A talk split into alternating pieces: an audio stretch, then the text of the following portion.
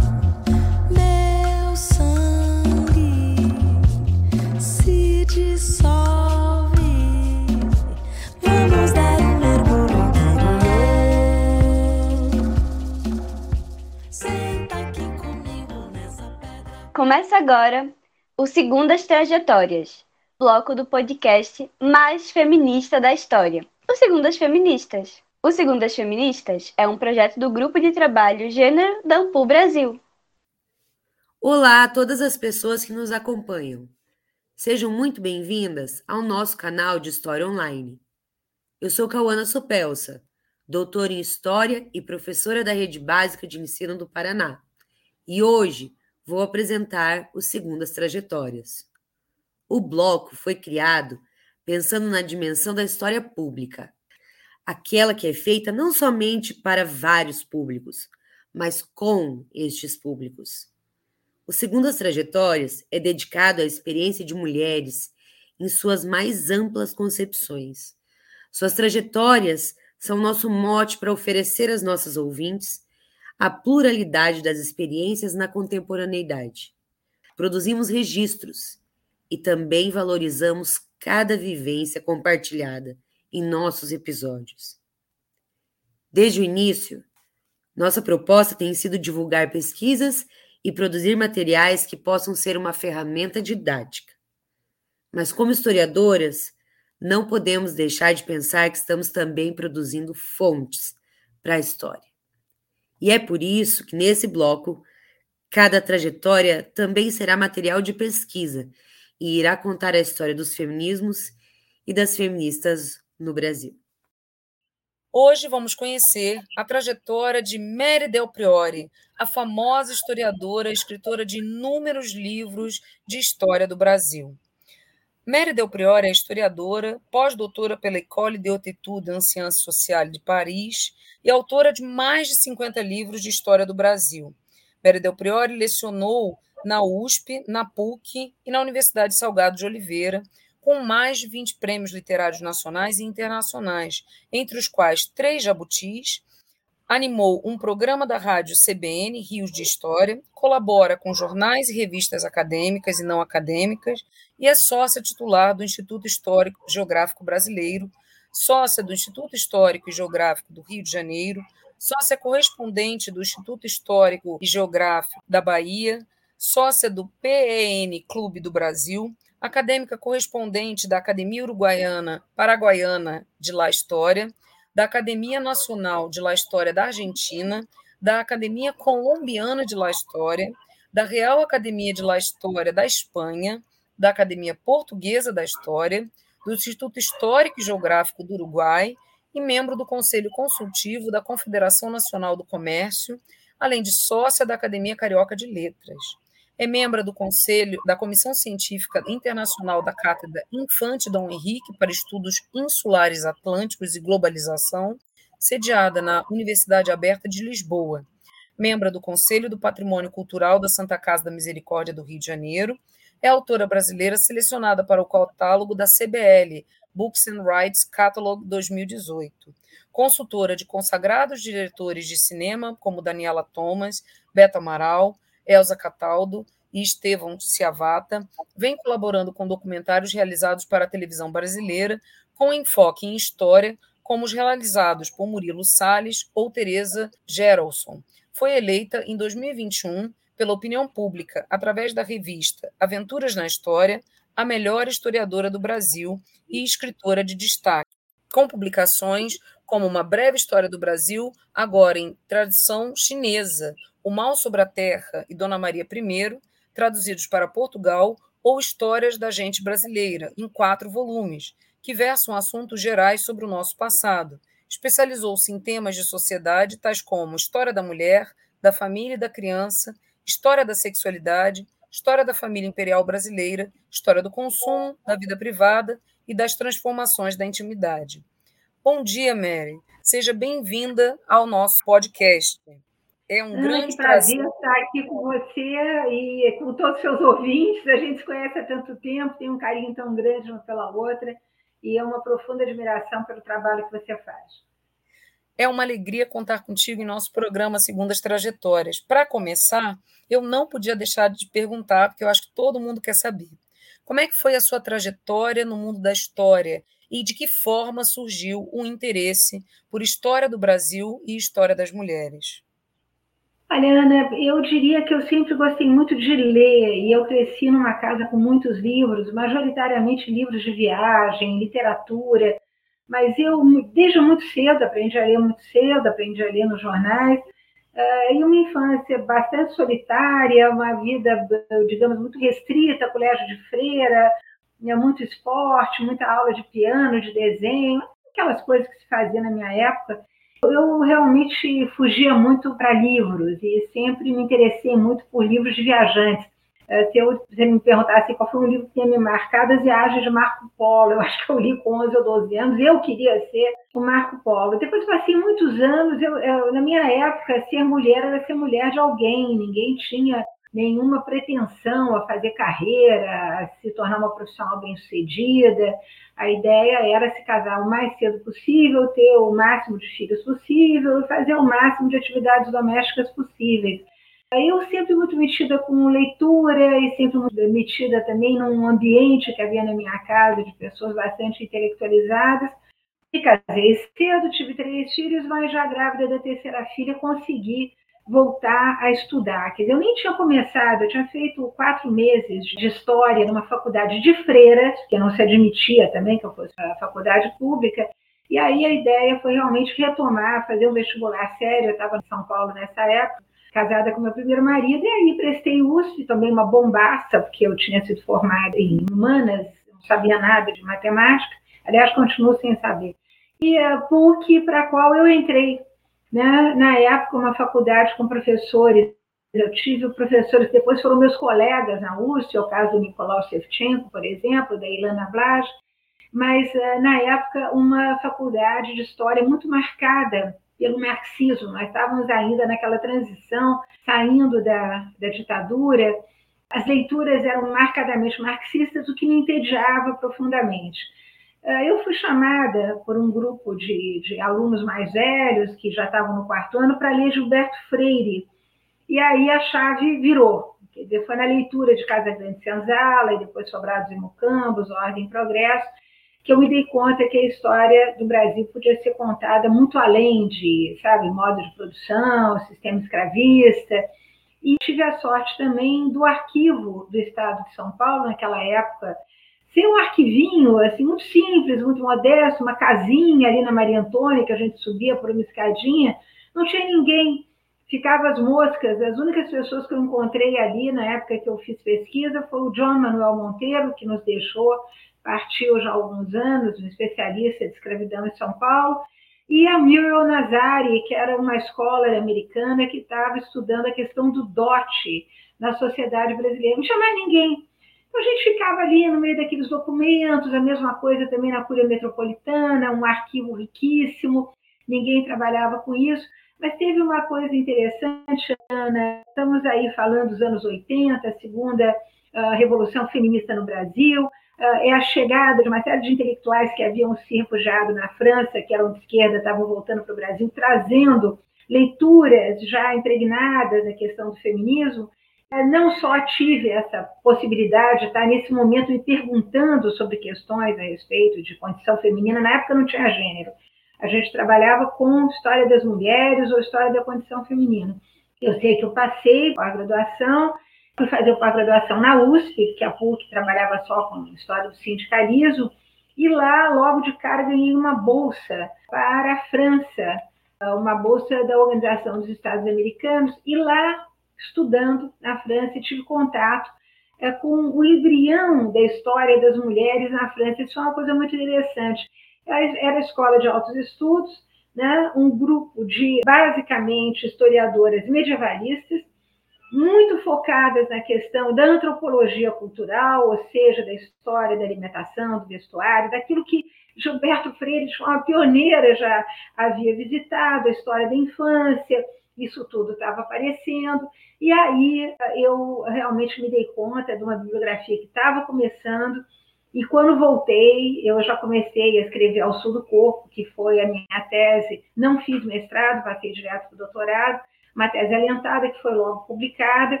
E daí, digamos, a minha primeira incursão uh, nesse universo das mulheres, da família, da criança, da sexualidade. Eu lembro também que esses são os anos 80, muita leitura de Foucault no Brasil.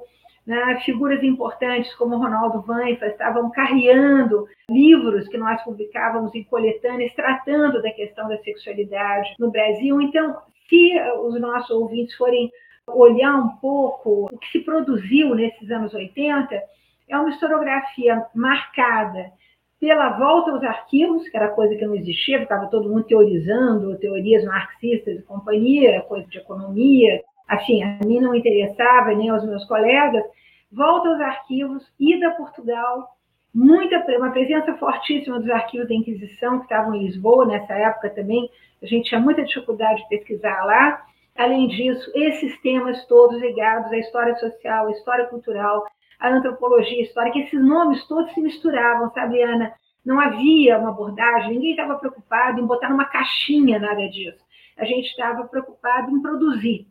E outro, eu diria, um outro impacto positivo na minha carreira, porque, como diz o Ortega y Gasset, nós somos nós e as nossas circunstâncias, esses foram os anos do auge da publicação das ciências humanas no Brasil.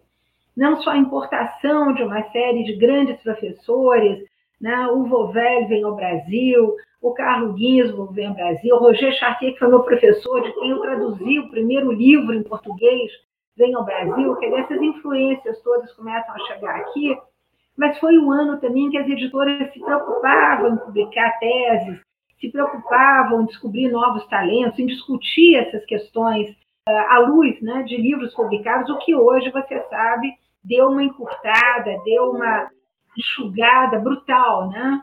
E podemos até falar um pouquinho disso. Mas eu aí me beneficiei muito, eu escrevia muito rápido, gostava muito de escrever, gosto muito, continuo escrevendo muitíssimo.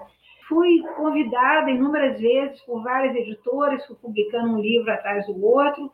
Fiz muito livro também eh, em que eu chamava colegas, que eu organizei, chamando colegas à medida que publicar começou a ficar mais difícil, a minha ideia era, uma vez que eu já tinha um nome de alguma maneira sedimentado, convidar colegas a escreverem coletâneas comigo, fizemos história do corpo, história dos jovens, história dos homens, história do esporte, eh, história do Brasil durante as duas guerras mundiais, enfim, toda uma coleção da Unesp em que a ideia era dar visibilidade aos trabalhos em curso, prestigiar os colegas, nos prestigiarmos coletivamente, sairmos do individualismo, que a universidade fomenta muito, e nos darmos a mão para fazer sobreviver aí livros de história, leituras de história e autores, ah, historiadores importantes. Uau, nossa, realmente, né, a sua produção é muito grande. E assim, você é considerada, Mary, uma das melhores historiadoras do Brasil. Então, você já falou um pouco né, de toda essa produção, inclusive uma produção colaborativa que você teve esse pensamento de ter, né, de fazer. Mas quais fatores você considera que contribuíram para você ser considerada hoje uma das melhores historiadoras do Brasil? Bom, primeiro a generosidade das pessoas, né? Eu acho que esse é o fator número um mas as pessoas realmente são generosas e gostam do meu trabalho. Mas eu, basicamente, Ana, resolvi romper com aquilo que você, aqui num papo informal, chamou de academiquez. Eu sempre achei as estruturas acadêmicas no Brasil estruturas onde não vicejava, digamos, aquele debate simpático, amoroso em torno dessa disciplina que é a minha paixão, que é a história. Amoroso no sentido de consentir que o historiador tivesse liberdades que ele tivesse liberdade para contar uma melhor história, para ele fazer uma melhor história. E uma preocupação muito grande também, Ana, em atingir o grande público. Isso sempre esteve na minha cabeça. Eu, quando saí da USP, aliás, para escândalo de muitos colegas, ai, não se deixa a USP, mas eu deixei a USP. Eu deixei a USP, Ana, porque eu queria escrever para o grande público. Eu acho que existe um mercado extraordinariamente interessante aqui no Brasil de leitores de história né, que são donas de casa, são advogados, são médicos, são dentistas, são psicanalistas, psicólogos. Você tem uma pleia de, enfim, colegas, protagonistas aí que estão fazendo evoluir toda essa área de prestação de serviços, são profissionais liberais que querem ter aquilo que os jornalistas chamam de conteúdo, que aliás a maior parte deles não tem, porque eles não estão mais lendo história. Então a gente ouve às vezes umas bobagens aí na televisão, ou na própria rádio, de uma maneira geral, que são pessoas que não têm o menor conhecimento da produção riquíssima que os jovens historiadores estão fazendo nos vários departamentos de pós-graduação que nós temos Brasil afora. E hoje, Ana, a beleza disso tudo é que não é mais uma história centrada entre Rio e São Paulo. É uma história que abarca todo o país, desde a Amazônia até, como você bem vem demonstrando com a sua produção, Goiás, Mato Grosso, Rio Grande do Sul, Piauí, o interior. Nós temos também uma proliferação no Nordeste de faculdades no interior, que vem fazendo um trabalho lindo mas não há visibilidade alguma para esses trabalhos. Então, a minha tentativa, quando eu saí da USP, foi de oferecer não exatamente trabalhos acadêmicos, com aquela boca torta que a gente tem de, ah, eu preciso aqui botar um conceitinho, ah, eu preciso aqui dar uma barretada para o meu orientador, ah, eu preciso aqui fazer uma nota de rodapé maior do que a página que eu escrevi, mas alguma coisa que fosse compreensível e buscando protagonistas semi-anônimos. Quer dizer, eu escrevi sobre o Pedro Augusto de Saxe-Coburgo, que eu recebi um prêmio importantíssimo da Associação de Críticos de Arte do Estado de São Paulo. Ah, eu queria pegar um garoto, podia ser qualquer garoto, um garoto que estivesse me lendo, um garoto bonitão, lindo, maravilhoso, que deveria ser o imperador do Brasil, e que por uma injunção do destino cruel, porque durante mais de 12 anos o avô dele, Dom Pedro II, convenceu de que ele herdaria a coroa brasileira, ele vê esse trono usurpado e ele pira. Ele pira como qualquer pessoa hoje, depois de terem lhe prometido, olha, você vai ganhar na loto. Ai, que pena, não é hoje, perdeu. e o garoto pira, ele é a história desse menino cheio de ambições e uh, da loucura dele. Foi o típico caso de você pegar um protagonista que ninguém conhece, mas deveria conhecer, por ser um neto de Dom Pedro II, ser o prometido futuro imperador, e a história não foi para frente. E histórias, por exemplo, recentes, como eu fiz da Tarsila do Amaral, que está vendendo mais que pãozinho da padaria, um livro que eu fiz para ser um audiolivro, mas uma história tão fascinante, por quê? Porque nós, historiadores, farejando no arquivo, encontramos sempre fontes inéditas. Então, o que, que eu trabalhei? Trabalhei com jornais. Então, via Tarsila presa como comunista, que ninguém sabia, via Tarsila tomando quatro pés na bunda, que ninguém sabia exatamente quantos tinham sido, achavam só que era o de Andrade, eh, via as agruras todas da vida dela, descobri uma Tarcísia espírita que ninguém sabia que existiu. Né? Então, eu acho que essa conjunção de levar para o leitor uh, personagens que são, ao mesmo tempo, apaixonantes e desconhecidos, né? que eu acabo conquistando uh, leitores uma coisa que eu faço com muito prazer, com muita paixão. Eu adoro pesquisa. O meu universo é o dos arquivos, é o dos memorialistas, é o dos viajantes, é dos documentos, né, que as pessoas muitas vezes não têm tempo para ler, para não dizer que tem preguiça de ler mas a verdade verdadeira é que são pacotes, assim, uma curiosidade minha, prazer, vontade de compartilhar, eu divido com os leitores. Eu acho que essa é uma das coisas boas desse trabalho. Mas é óbvio que o leitor, nós sabemos, né? Desde Roland Barthes, existem três figuras aí: o escritor, o leitor e o livro. O leitor certamente deve merecer todo o meu agradecimento, porque ele faz parte dessa produção Bem, e agora a questão das dificuldades do caminho. Toda caminhada tem percalços, tem desafios. Quais são as principais dificuldades que você encontra, eu encontrou ao desenvolver suas pesquisas? E quais mecanismos você encontrou para superar esses problemas? Assim, sei que são muitas histórias, mas algumas até para inspirar a gente, né? Porque afinal de contas a sua trajetória é muito inspiradora, Mary. Olha, Ana, não sei, a minha avó dizia que má memória e boa saúde são as chaves da felicidade. Eu confesso a você que eu não me lembro assim, de nada aterrador, não. Bom, meu concurso, que eu passei em primeiro lugar na USP, tentaram impugnar, mas rapidamente retroagiram, porque a banca era imbatível. O Fernando Novaes, Laura de Melo Souza, na época não tinha muita discussão. Mas tão logo eu entrei na USP, eu acho que eu superei tudo isso. Primeiro que eu comecei a produzir muito, eu comecei a escrever muito eu escrevi, muito para jornal também, isso é uma coisa legal. Passei 10 anos escrevendo para o Estado de São Paulo. E até há três anos atrás, a Folha me convidou para ter uma coluna lá mas eu confesso a você que me desanimei, me desanimei pelo panorama que nós tínhamos então, panorama político, e, e eu, não, eu sempre quis escrever, quer dizer, hoje quando eu abro o jornal, eu vejo vários autores escrevendo sobre eles mesmos, é a coisa mais engraçada do mundo. Ah, eu fui a tal lugar, ah, eu li tal livro. É como se as pessoas não tivessem suficiente assunto no Brasil para explorar. E eu, durante 10 anos, através do Estadão, eu explorava, eu fiz um negócio que me parecia bem interessante, que era linkar dramas sociais, fatos sociais, fatos muitas vezes individuais, né? um crime, uma violência, um problema de criança de rua, eu linkava isso com história, quer dizer, procurava contar sempre para o leitor que se ele puxasse o fio condutor, o fiozinho da meada, ele ia encontrar no passado uma série de raízes, né? uma série de sedimentos uh, estratigráficos uh, para esse pedacinho de chão que ele estava vendo ali no jornal. Então, o bacana é que escrever para jornal me ensinou muito a escrever para o grande público. Isso, óbvio, Ana, você sabe melhor do que eu.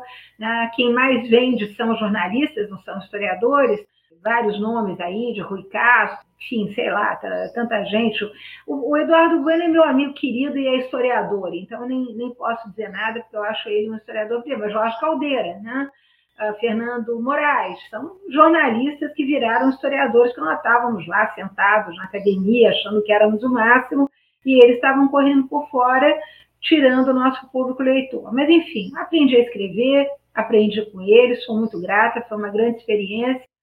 Eu acho que essa tentativa sempre de não ter um lugar de fala, eu tenho horror a essa expressão. Eu digo sempre que eu tenho um lugar de escuta. E escutar uh, os colegas, escutar os alunos que eu tenho até hoje, através de cursos que eu dou na internet, uh, na época, escutar os colegas do jornal, uh, tudo isso favoreceu, quer dizer, foi alimentando o meu trabalho e, de alguma maneira, tirando, aplainando dificuldades. E tive também uma colaboração fantástica, Ana, porque eu tive alunos excepcionais na USP. Não estou falando de alunos de elite, não. Alunos excepcionais que hoje, graças a Deus, estão aí nas faculdades estaduais, mesmo federais. Eu, que nunca tinha dado uma aula na minha vida, aprendi também com esses alunos o que, era importante numa sala de aula. Eu cheguei a ter 400 alunos no semestre.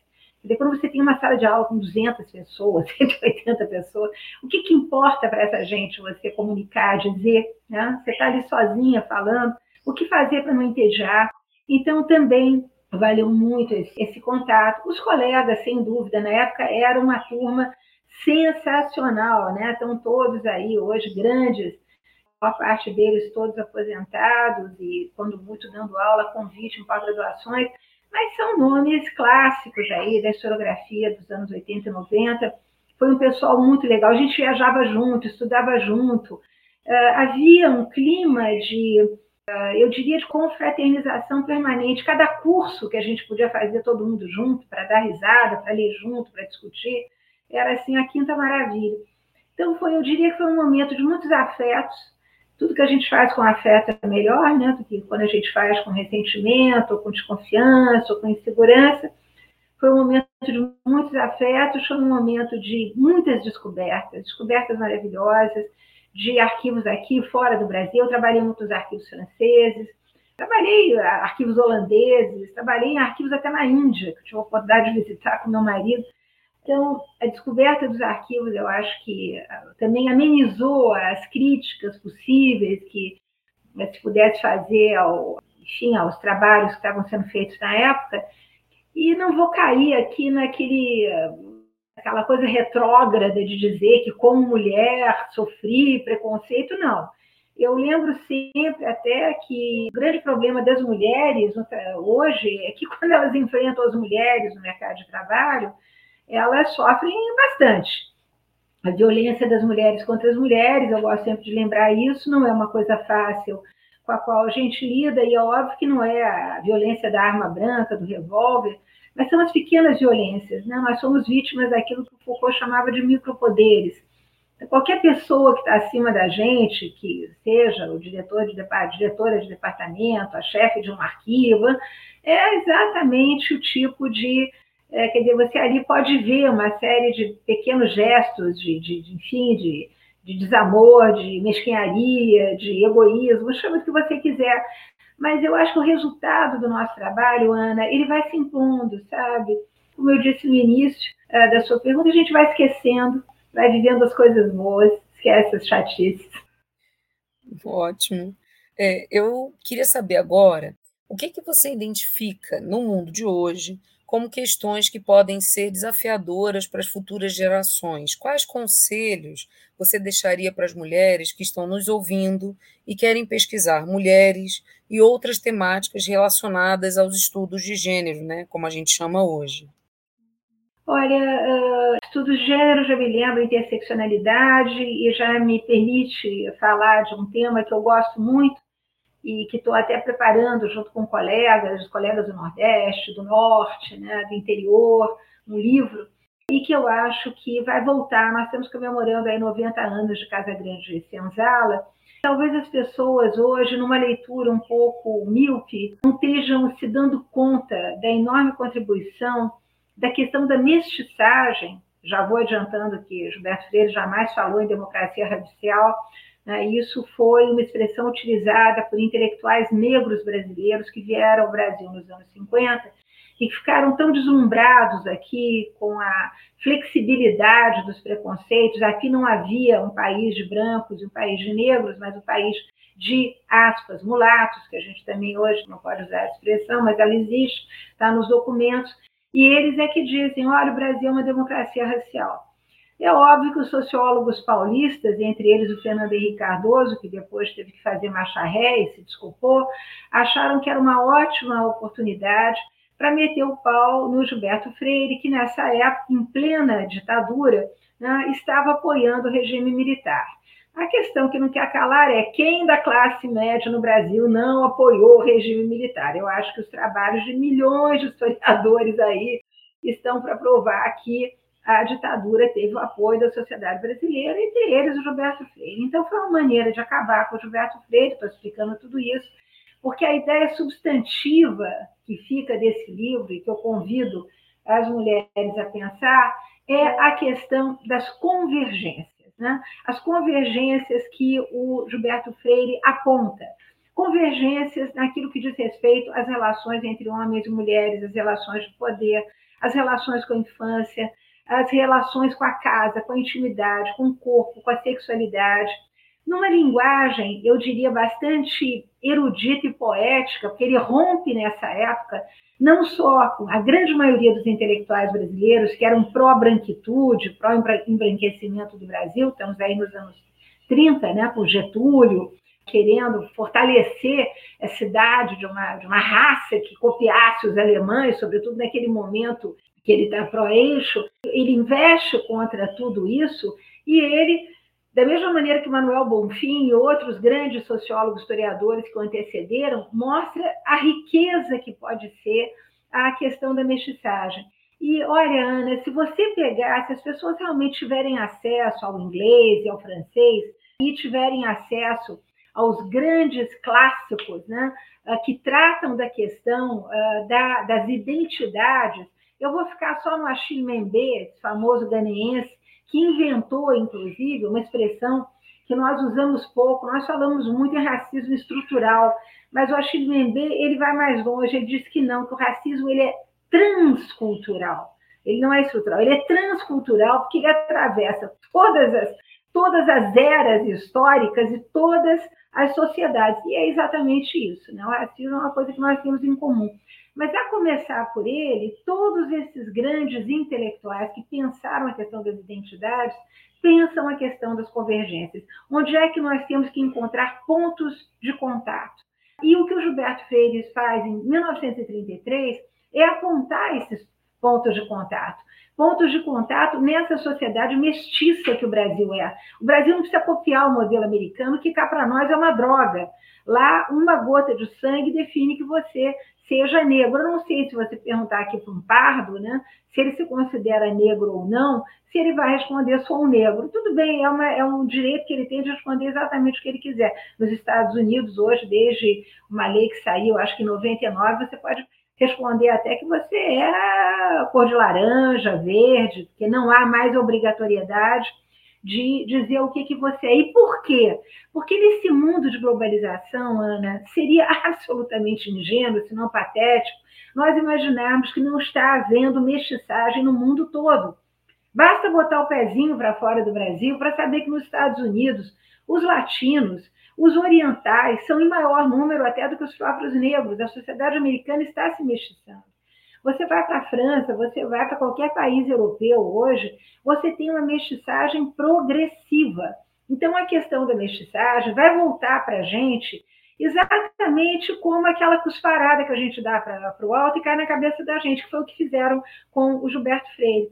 Então, eu acho que o tema da mestiçagem ele é obrigatório. E dentro do tema da mestiçagem, o empoderamento das mulheres, porque isso também, por ignorância da grande maioria dos jornalistas, né? me refiro aqui especialmente aos jornalistas da Globo, essas pessoas ignoram que as mulheres negras as mulheres afro-mestiças brasileiras, desde o século XVIII, são a segunda fortuna da colônia, né? isso provado por Sheila de Castro Faria, Eduardo Paiva, que foi meu aluno querido, e tantos outros autores, Júnia Furtado, que fez um trabalho maravilhoso sobre Minas. Nós sabemos que as quitandeiras, né, que tinham as suas tendas no Rio de Janeiro, na capital, eram mulheres que preferiam viver só, sem homens, com suas filhas, seus filhos, seus criados, suas escravas, eram lares femininos que preponderam na nossa história. São Paulo, no século XVIII, tem quase 50% da população de mulheres sós, tocando as suas famílias. A mobilidade social dessas mulheres, a maneira como elas se reinventam, criam, criam maneiras de ganhar dinheiro, de educar os seus filhos. Se as pessoas tivessem um mínimo de conhecimento sobre os intelectuais pardos, né, que o século XIX vai reunir a volta de Dom Pedro I, a volta de Dom Pedro II, que são filhos de mulheres ex-escravizadas ou então alforriadas, e que elas os fazem estudar, e esses homens então se tornam ministros, se tornam plenipotenciários, se tornam políticos, se tornam jornalistas. Essas histórias de empoderamento, através da mãe, que é o seu assunto, Ana, né? o papel da mãe na criação dessas figuras notáveis que vão fazer brilhar o século XIX. Então, nós temos milhares de exemplos onde a nossa mestiçagem e a criatividade, a capacidade de reinvenção uh, da mulher teve impacto enorme nas suas famílias. E eu continuo acreditando, né, por incrível que pareça, embora o papel da mãe hoje, nós já discutimos isso em outras oportunidades, seja dividido com uh, o pediatra, o fonoaudiólogo, o professor de esporte, o psicólogo da escola, etc., etc., a mãe continua sendo a correia difusora de valores dentro dessa pequena coisa que se chama família, que é muito parecida com as famílias do século XVIII, mas que não tem exatamente nome. Ela é tão diversa, nós temos inclusive historiadores que pensaram essa diversidade uh, da família brasileira desde o período colonial até, até enfim, o início do século XX, mas é ali o papel da mulher para consolidar uh, valores, consolidar metas, consolidar projetos, é de fundamental importância. Então, assim, nossa, Mary, eu gostaria de ficar aqui a manhã toda conversando contigo, porque é sempre muito bom te ouvir. E agora eu queria deixar um pouco o espaço aberto para você. O que que eu não te perguntei que você considera que seria muito importante falar aqui no Segundas Trajetórias? Olha, Ana, eu, você não me perguntou sobre aquilo que você faz tão bem, que é estimular a sororidade entre mulheres. Você criou aí um grupo muito bacana e eu acho isso sensacional. Eu sou fã dessa, dessa possibilidade das pessoas se darem as mãos. Eu acho que está faltando, quer dizer, algum problema na vida acadêmica. Eu acho que o problema da vida acadêmica é justamente o cultivo do individualismo. E a sororidade, ela acaba por quebrar é, essas barreiras. Ela convida as pessoas a se darem as mãos e a pensar, mesmo que elas não consigam executar, num mundo melhor. Esse projeto de vivermos um mundo melhor, deixarmos um mundo melhor uh, para os nossos filhos, uh, com menos filhos e netos, eu já estou com os meus netos grandes, uh, com uma preocupação de termos ideais coletivos. Isso também eu acho que o movimento feminista perdeu um pouco pé, Porque quando você pensa na segunda onda feminista, na época da Constituinte de 88, que foi de fundamental importância, nós ali conseguimos reunir mulheres que iam do PCdoB à Arena, que é o partido da ditadura. E essas 30 e poucas mulheres foram absolutamente nevrálgicas na participação da inserção de leis que beneficiaram o coletivo das mulheres brasileiras, as mulheres que trabalhavam, aquelas que eram mães, né, aquelas que tinham uma vida pública. Hoje, eu diria que o movimento feminista está tão estilhaçado em milhares de grupúsculos apoiados nesse tema da intersexualidade, que vai ser difícil nós construirmos um projeto que atinja o maior número de mulheres. E esse projeto, Ana, do meu ponto de vista, tem que ser um só: educação. Educação, educação das mulheres. Uma mulher educada, ela tira a família da pobreza. Uma mulher educada, ela educa melhor os seus filhos. Ela é uma promessa de um Brasil melhor. E eu acho que é, você, através do seu grupo, eu muito modestamente, que agora estou fora da universidade, mas a gente pode constituir, é, pelo menos, semear ideias, né? Constituir não, mas semear ideias é, de que isso é uma coisa possível e que as mulheres podem trabalhar nesse sentido, isentas das caixinhas que hoje estão, a meu ver, é, obstaculizando o, o, movimento feminista de ter uma voz única em torno de um projeto. Não estou dizendo para não ter os seus projetos individuais, pode ter, quantos quiser, mas tinha que ter um projeto acima das diferenças, é como eu digo, vamos buscar as convergências. Bem, Mary, é assim, é sempre, como eu falo, é sempre um prazer e uma aula de história conversar contigo. Imagina, querida, nada. Olha, Feliz muito obrigada. para você, Ana. Imagina para todos aí que te ouvem, que te acompanham, o teu trabalho tão bonito, tá? Um ano bom para todos nós. Não vamos desistir, vamos continuar. A coisa mais importante é essa.